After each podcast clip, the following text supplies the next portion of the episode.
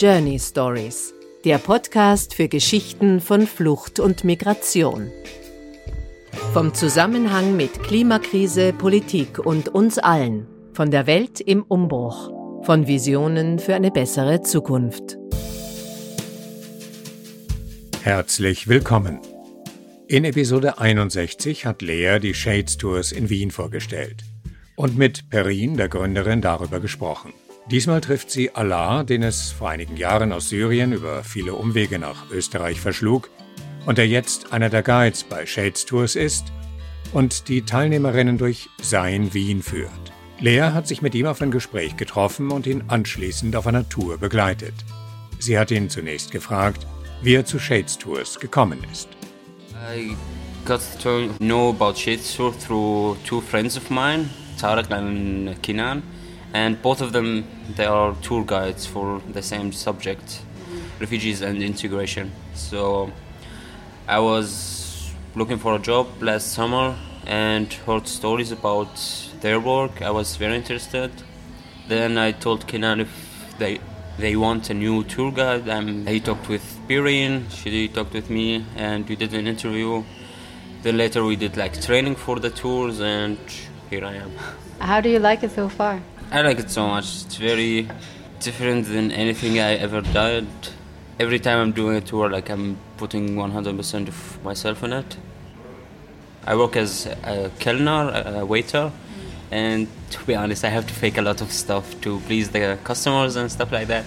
But in the tour, I don't have to fake anything. Like it's just me talking about my experience, thing I went through, and sharing those kind of stuff with people who are interested in this kind of subject. So it's kind of like a cool thing to have this kind of balance, being being fake as a waiter sometimes, not all the time, and being authentically myself in the tour, and it's something I like. To me, it sounds very impressive that you can be authentically yourself when giving a tour, and also talk about your personal story. How okay is that with you to share that kind of experience? Do you sometimes feel it's like a bit bit too much, like it's overstepping boundaries, or do you actually enjoy it? What's it like for you telling your story through a tour? Uh, sometimes there's question I don't answer because they are super personal, and sometimes they are not even related to the main tour subject. And those kinds of questions I have to keep them for myself because I don't have to share everything, of course. But about the tour, it's like it's not just my story; it's story of millions of people, like around 8, 80 million refugee in the world. It's all of them, and yeah, that's kind of experience what happened for me, and I have to tell them like truly and share them. So I don't have to lie about them. Sometimes people get emotional and that gets through me sometimes. So i have to turn it down a little bit like not telling them everything about this, what they are talking about and like making it as like comfortable for them as well. The couple of couple of tours were very hard for me to share this kind of stuff and till now to be honest. The thing is i have this kind of need to tell the stories because I, I need to put them out from my system. It's this kind of feeling I have sometimes. Some people get very emotional in the tour and that show that they are good human beings. But the thing is, I don't want to make it every time like a tour like very heavy, hardcore, and yeah, try to put some jokes in it to make it as fun as possible. And to be honest, it's kind of a rough subject. You can say very serious. You have to take it a little bit lighter than that. Since when have you been living in Vienna then? I have been living in Vienna since 2017, July, and in Austria in general since 2014, December. And how has your perception of Vienna as a city and the people who live here, the maybe the people who go on these tours, how has it changed for you since you started working as a tour guide for Shades Tours? When I first arrived to like Austria, my main goal city to live in was Vienna, but I had to wait like for like two years and seven uh, months in uh, Linz, waiting for my interview and the asylum process. So after like having the interview and getting a decision, I moved immediately to Vienna because I I recognized that Vienna had so much opportunities for me, not being just a big city, but it's the capital. And even before moving to Vienna, I had many friends here. I visited them and have family members, my brother, my stepfather, and uh, my uncle as well. So moving to Vienna was a very clear decision since day one in Austria. And everything about tours, they always try to take you to like these beautiful buildings, old buildings, and like sightseeing in the city, and everything looks beautiful and perfect. But reality is not everything is beautiful and perfect. And the thing is, about Shades tour, like putting light in those kind of dark, like corners in the place. And for me, being a refugee, it's big deal for me. It's my like my identity. I'm a refugee and I'm okay with that. It's not a bad thing as well. And to be honest, refugees are part of the Austrian society if people accept that or not. Um, like a lot of refugees are working, going to universities, studying, doing everything like any normal human being is doing. So they are part of the society if people like it or not. And yeah, and for me, I want to share that not everything is perfect as it seems because there is some kind of heavy stuff in anywhere and like to be honest i haven't done the um, tours for addicts and drugs or the um, homelessness and poverty but i want to do them because i'm kind of scared to do them because i don't know how I can deal with this new information to take because I'm very sure that's going to be very heavy for me. Uh, I assume a lot of people who go to your tour and would want to hear what it's like to be a refugee in Vienna, they probably are also a bit scared of what they might hear. So it's interesting that you think the same of, of the other tours that Shades Tours is offering. Yeah, it's, it's really scares me to be like like drug addicts or homeless person and the thing is of course, like being homeless and not having home, I have lived that before. And the addict part, I'm scared about it because anyone can be in this situation. And yeah, like being a refugee, that means you went through war and everyone know what war is. And yeah, I know it's a hardcore thing to imagine. But yeah, I survived that and here I am doing what my myself is doing and yeah i would like to know more about the other two tours i would like to experience them through the guys who are have this journey by themselves as well but for them i'm very sure they don't want to do a tour for refugees and integration because they think it's very scary mutual stuff the same feeling but different backgrounds yeah you're right because you said everybody knows what war is, but I don't think I don't think I know what war is. That's probably why I'm, I'm most scared of it. Yeah, the thing is, you don't know what's gonna happen next if you live in a war zone, and that happened for me and my family. We wanted just to go out from this place, and the thing is, it's just waiting the moment. And there's two possibilities, honestly. Something bad will happen, or something good gonna happen and it's chance of 50-50 but nothing happened that's gonna be great i experienced this like war in iraq in 2003 after the american invasion i was still like six years old at the time and i still remember this kind of stuff after that we flee to syria and in 2012 the same thing happened so it's like running from war to another war later and this kind of things I will carry until my dying moment. I, yeah, that's, yeah, that's the, my whole story. That my family died, like running from place to place, and yeah, we just want to reach a place that we can call home or anything that we're gonna stay later. Nothing gonna happen, hopefully. This kind of stuff, you go through them and hope like hope for the best. Do you think you can call Vienna your home now, or your family's home? To be honest, no.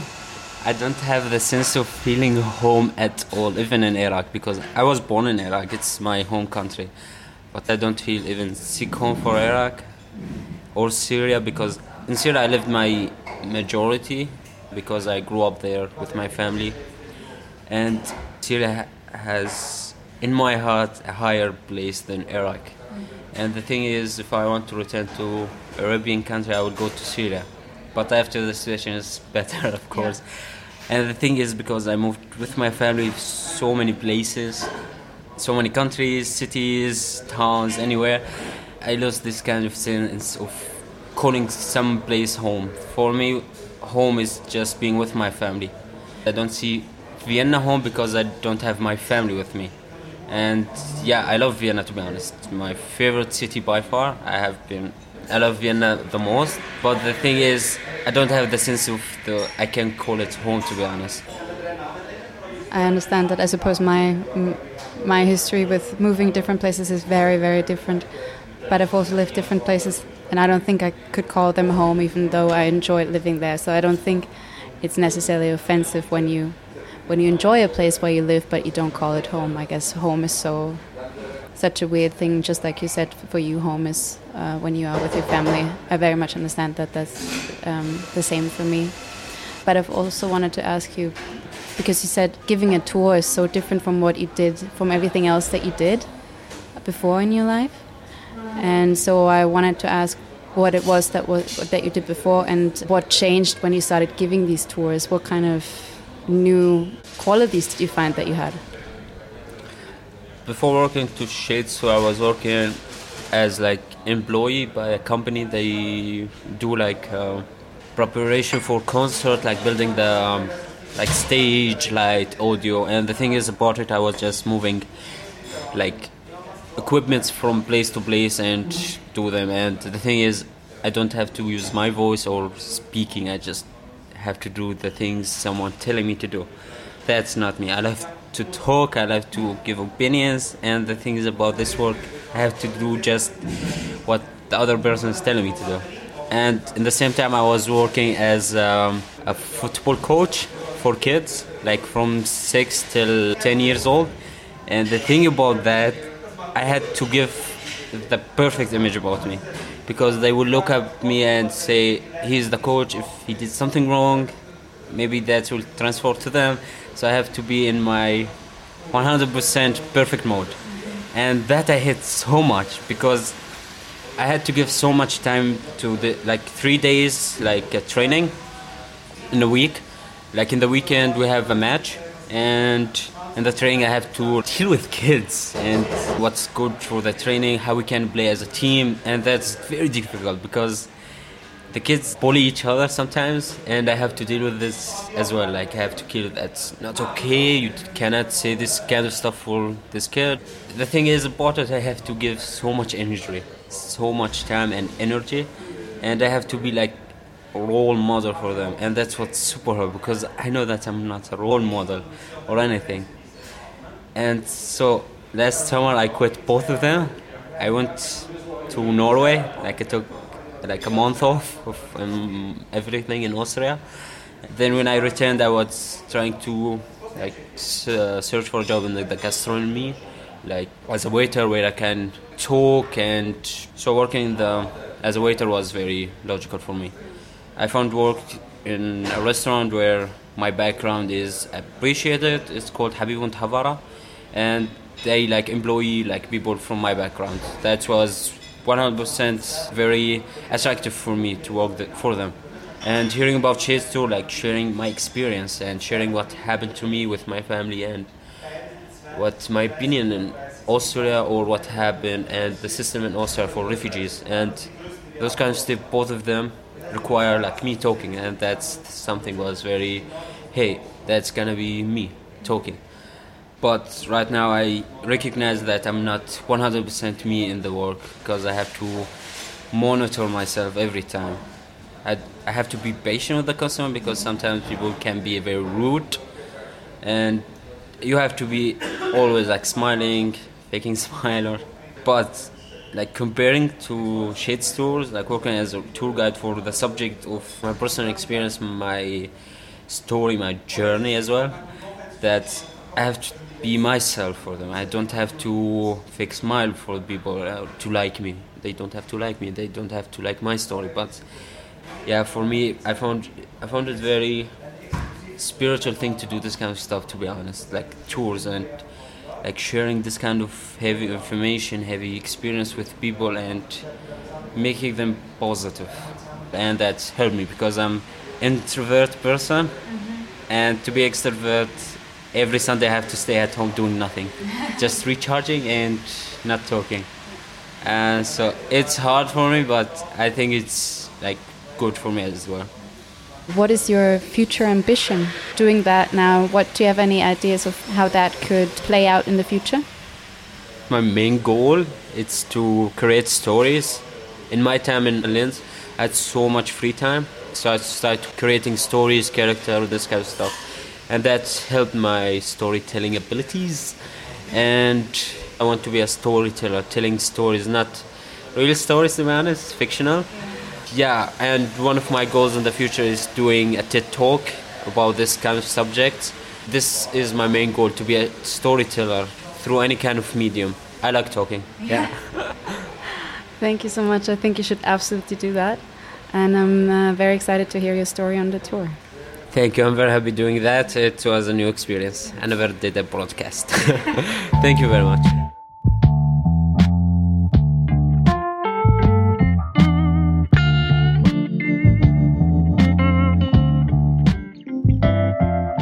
Die erste Station der Shades Tour ist gleichzeitig auch der Treffpunkt, der Wiener Hauptbahnhof. Hier unter dem Gewusel von zu Bahnsteigen hastenden Reisenden und hallenden Lautsprecherdurchsagen erzählt Allah von seiner Ankunft in Wien und wieso er eigentlich aus Syrien flüchten musste.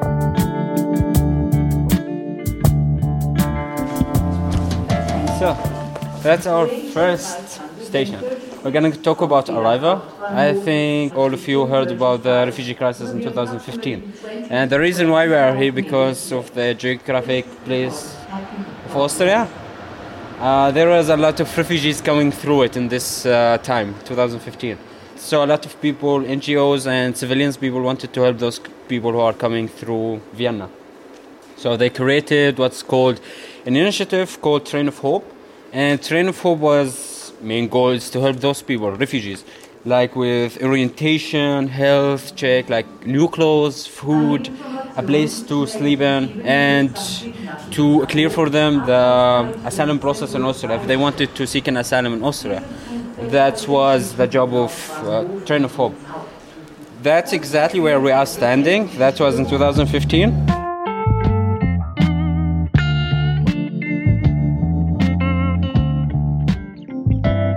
Was born in Iraq in 2003. Um, then after that, the American invasion happened.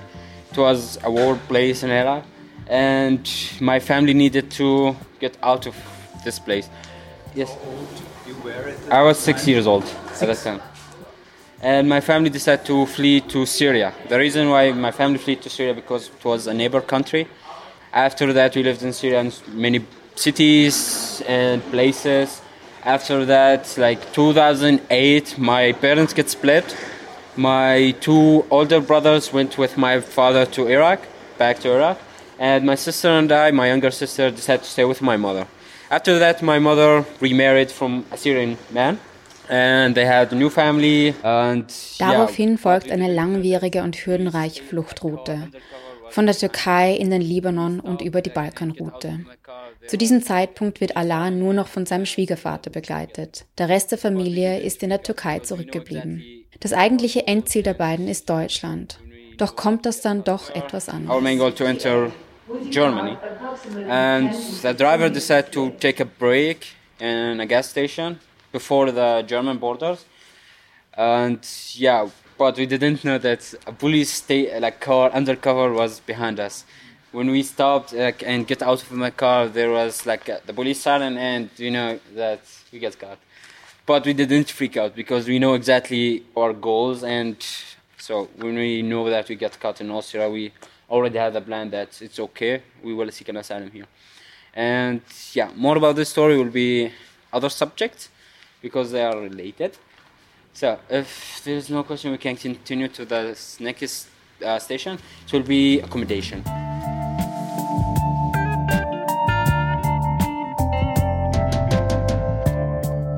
When I first arrived, the police they took us to like a police station. They searched us completely naked, to be honest. Die zweite Station ist der in der Nähe des Bahnhofs liegende erste Campus. Hier haben zwischen September und Dezember 2015 über 240 Flüchtende Obdach gefunden. Der erste Campus steht hier symbolisch für Sicherheit. Jedoch gab es nach Allahs Ankunft in Österreich mehrere Situationen, in denen er sich alles andere als sicher fühlte. And they took everything from us, like IDs, money, smartphone, everything. We just kept our clothes. And they put us like in a jail cell in the police station. We waited two days and they sent us to like a refugee camp. In this camp, it was just like people who are coming freshly to Austria and they will give you two choices in this case for accommodation. One of them is organized accommodation. It's a refugee camp where you will get money from the state, like health insurance, 165 euros, like to spend for yourself, like food, etc., this kind of stuff. And the other accommodation, it's private accommodation. Uh, the private accommodation, that means you have to look for your own apartment or whatever thing, like shared room or shared apartment, anything. Under the asylum process, you are not allowed to work. If you work, that's mean very bad thing for you. It's like illegal to work. And the thing is, you cannot support yourself with the money if you want to have an apartment or a room or a shared room. That's a lot of money to pay for. So for us, it was logical to take the organized one. And they sent us to Upper Austria, Linz, in a village called Gutta. In Gutau, there was a ghost house, like an hotel, old hotel. They rented the half of it to refugees and the other half to the owners. They have guests or something. Uh, my stepfather and I had our own room.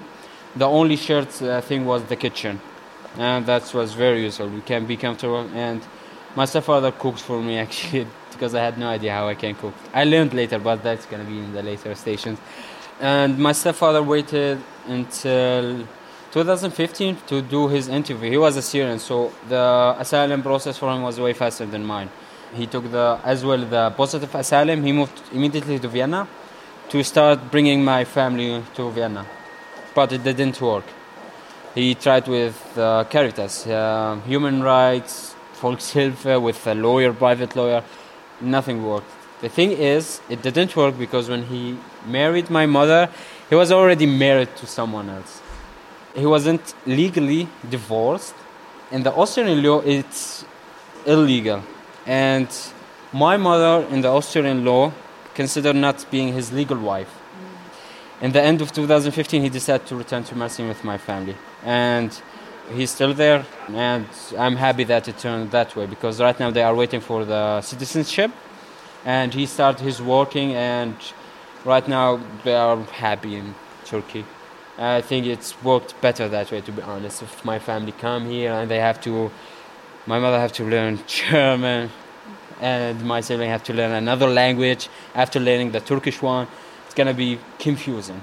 And for me, after he returned, I talked with my mother and told her I want to stay here. I'm not gonna come back. And she was supportive about that, and she tell me I have better opportunities here than coming to Mersin. I'm not allowed to travel to Mersin actually because I'm not allowed to travel outside of the European Union. Yeah, more about that gonna be later on the tour, and the, we'll keep it just in the accommodation part. Continue to the third station. It's gonna be asylum process. So we gonna take. Gemeinsam gehen wir jetzt zur Straßenbahn, um zur nächsten Station zu fahren. In der Straßenbahn bemerken wir, dass wir eigentlich Tickets brauchen und eines der Mädchen aus Deutschland hat vergessen, sich eine Tageskarte zu kaufen. Dann erklärt ihr Allah, wie man den Fahrscheinautomaten in der Straßenbahn bedient und sie versucht sich ein Ticket zu kaufen und sucht in ihrer Tasche nach Kleingeld und kann keines finden. Daraufhin nimmt Allah einfach ein 2-Euro-Stück aus seiner Hosentasche und wirft es in den Automaten. Sie will es ihm dann natürlich zurückgeben und er verweigert mit einfach mit einem Kopfschütteln und sagt, sie ist jetzt auf seiner Tour und er freut sich, wenn er ihr eine Karte kaufen kann. Wir kommen jetzt im dritten Bezirk an. Allah stellt sich vor die Tür des BFAs, also des Bundesamtes für Fremdenwesen und Asyl. Hier erzählt er über seinen langwierigen Asylprozess. In this kind of buildings, anywhere in Austria, you have to do your asylum interview, and in this interview, you will do it with um, an employee from the BFA, a translator to translate for you your mother language to German, and so the contact will be easier that way. I did the interview early July 2017. That was after two years and seven months or a half, and I did it in Linz, like very nervous, uncomfortable situation. And the thing is, they will ask you so many questions, tons of them. The reason why you are fleeing from your country, and what will happen to you if you return to your country. If you have like dangerous threats or someone following you there. And based about those questions, they will give you asylum or they will say no. There is three response options, and one of them is positive one. And the second one it's negative. In the case of negative, you have to apply for a complaint. And in this case, you will redo the interview. I have it for one year, and later I have to renew it. So I got it in like end of 2000, uh, like uh, July, end of July 2017, uh, till July 2018. I did a renew for it for two years, and this July I have to renew it again for I have no idea how many years they will give me. Two years or one year. And thing is i don't want to have this kind of secondary visa. Like because i don't feel whether it's stable with it i am only allowed to travel inside of the european union.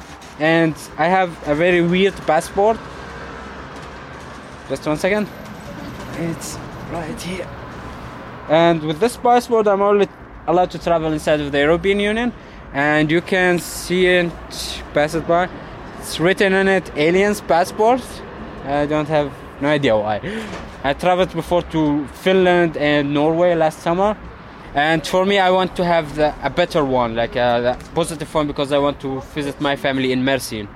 Because Turkey doesn't consider to be a European Union country. And I did like research for what is called Rot-Weiß-Rot-Karten. And with this uh, kind of residency, you can stay Uh, you have to renew it every year, but you can travel anywhere you want. What's in my mind right now is to have this Rot-Weiß-Rot-Karte so I can visit my family and other stuff I can manage in the future. That's my main goal right now. I can share with you some statistic. That's from December 2018. That's in Vienna. How many Syrians did an interview?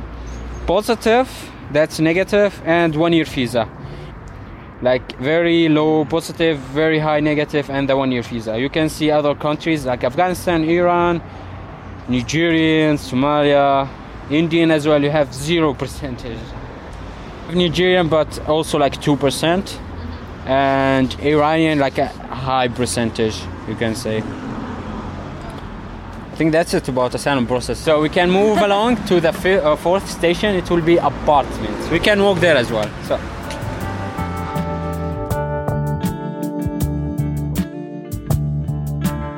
Die nächste Station ist die Caritas Socialis, die nur ein paar Straßen weiter liegt.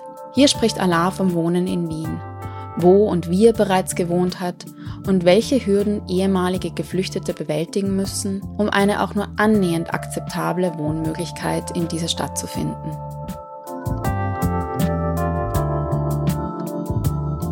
After having the positive or one year visa, you have to move from the refugee camp and you have five months to move out. And this five months, you can look for apartment or uh, shared flat or shared room. For me, it was very easy to move to Vienna. And the, for example, if someone from Vienna, they can come to Volkshilfe and Volkshilfe they can help them to look for an apartment. Thing is, they only help people who have positive asylum, because minimum contract here in Oslo is three years. So it was a shared room for me. Uh, after moving here to Vienna, I have to uh, apply for the AMS, the work service office, to have the social benefits. And the minimum social benefits, there were like around 800 something, 60 euros. Right now, I think it's 600, around 600 something.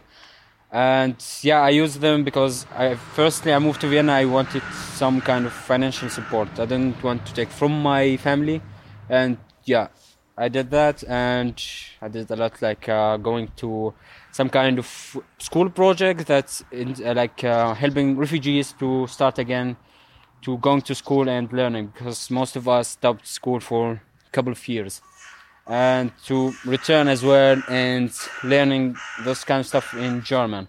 And I finished the Fluchtschule last uh, July, last year July, and after that I stopped. I decided to support myself by myself from working. From October last year till now, I haven't taken any money from the state, and it's something I did because I'm sure it's gonna help me in the future because I'm paying taxes, working. It's gonna be better for my residency and visa, and that's what I want. That's gonna help me to stay longer here. And yeah, after that, I moved to a very shitty flat with like multiple people. It was one of the shittiest places I ever. It was even worse than sleeping in the woods in Budapest or in uh, Serbia or Hungary, because the people there were just fighting with each other every time.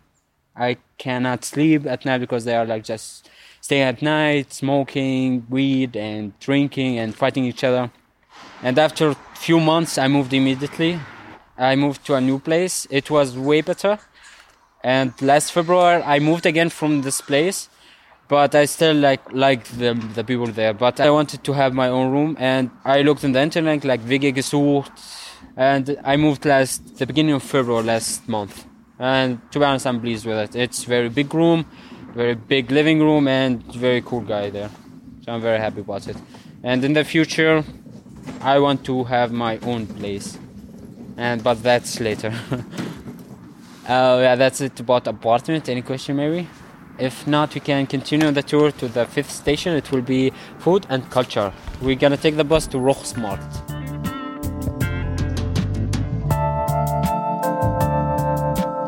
Unser nächster Halt ist der Rochusmarkt im dritten Bezirk. Mitten im Treiben des Marktes erzählt uns Allah von seinen Erfahrungen und Erkenntnissen zum gegebenen Thema Kulinarik und Kultur. Hier wird er als auch die Fragen der Teilnehmenden immer persönlicher.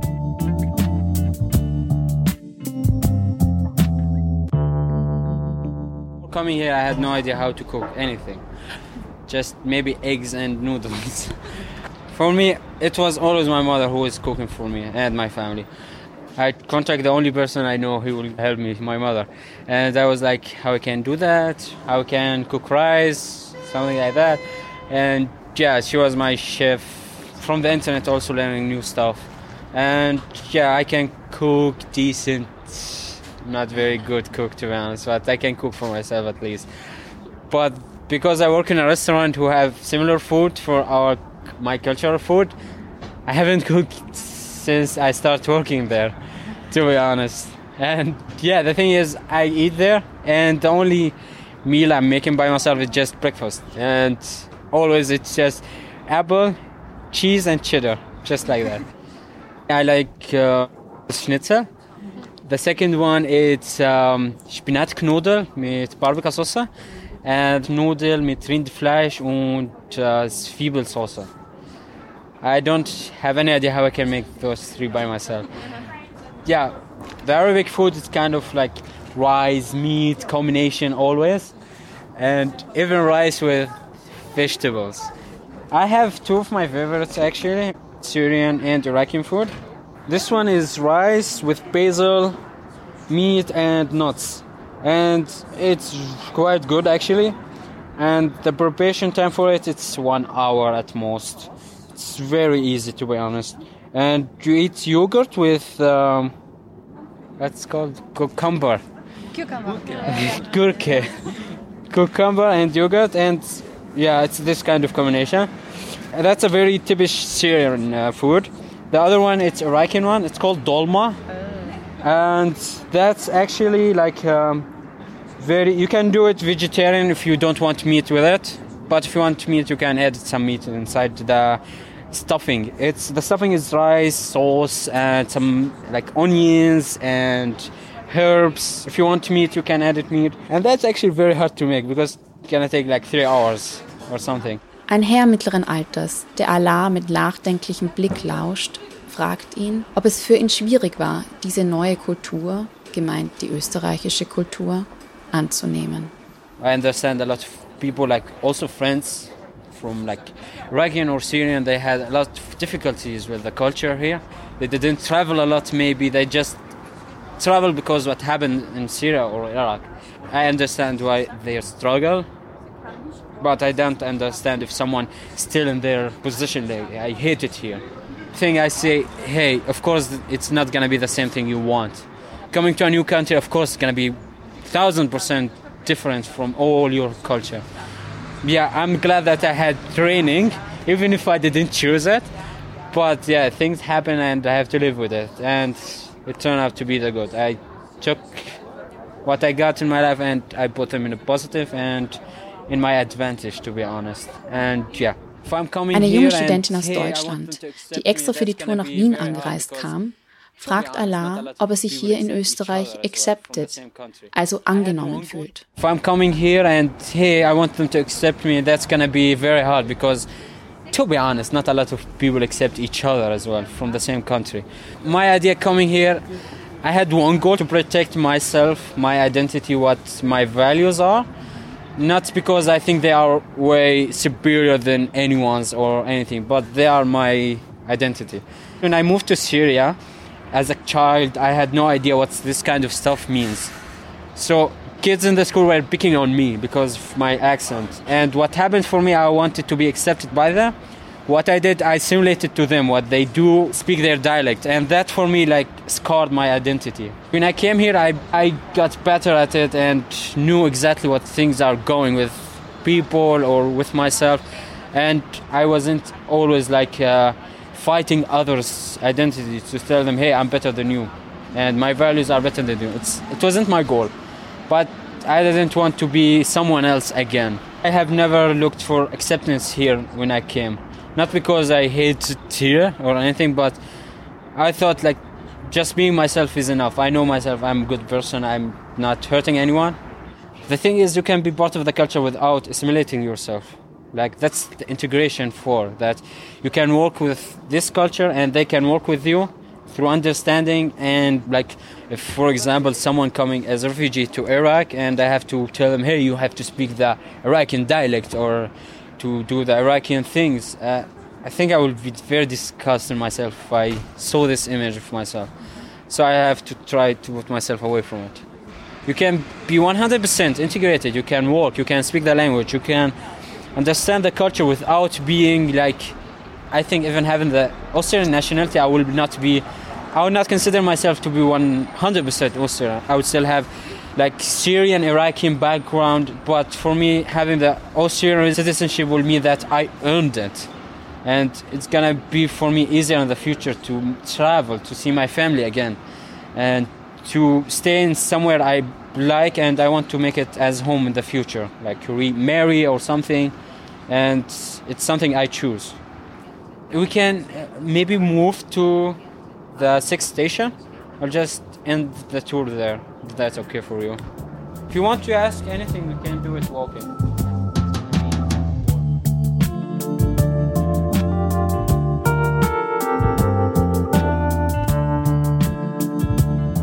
Letzte Station ist der ÖIF, der österreichische Integrationsfonds auf der Landstraße Hauptstraße.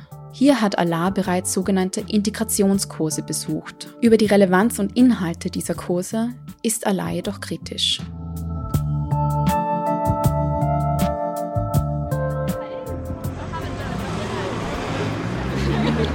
So that's our last station. That's the OIF building, the Austrian Integration Fund. And in this building, you, as a refugee, you have to do some kind of uh, integration course. And this integration course you have to do it because you have to do it because they will give you like some kind of paper that you are integrated. In the future you have this paper. For you it's gonna be better to have this kind of paper. For me i the course was about um, it was eight hours long. The course was about history of austria what happened after the second world war like they rebuilt politics the financial system of austria and this kind of stuff like cultural stuff as well. And for me i found it so boring because like I did this after three years coming to Austria. And those three years, I wasn't sitting in my room just watching movies. I met Austrian people who tell me what they are, their culture, history. I have internet where I can search of the country I'm living in. Duh. I'm not like coming here blindly and saying, "Hey, I'm gonna live here. I have no idea where I am, but it's okay." The thing is, like, I criticize this kind of course, not because it's a bad, it's a good thing, but you have to do it after two months, maybe. That's gonna help you after two months, not after three years or more. There is six uh, different subjects, like everyone two hours. One of them was about police and how to deal with police. I did that. You have six, you have to choose three of them. I did that. I did how to apply for work, how to search work, because I was interested in how to really find this kind of stuff. It was those things were very useful. And the third one is was, was about finding apartment. That as well was useful, but they didn't send me uh, a date for it. they offer really good stuff like German courses. They have uh, as well German courses for mothers. If they want to bring their kids, they will be in a kindergarten stuff. They can attend the course and go again to the, their home with their kids. And uh, women rights, like I know, I'm very familiar that women rights not treated well in uh, Arabian countries, and that's 100% a good thing to do. But the other things, for example, integration or some very good information, you will get them later after basically learn them by yourself. It's so ridiculous to be honest and stupid. uh, yeah, I think that's about this tour. I will just leave it in a good note. I hope you enjoyed the tour. If you have any last question, maybe I can answer.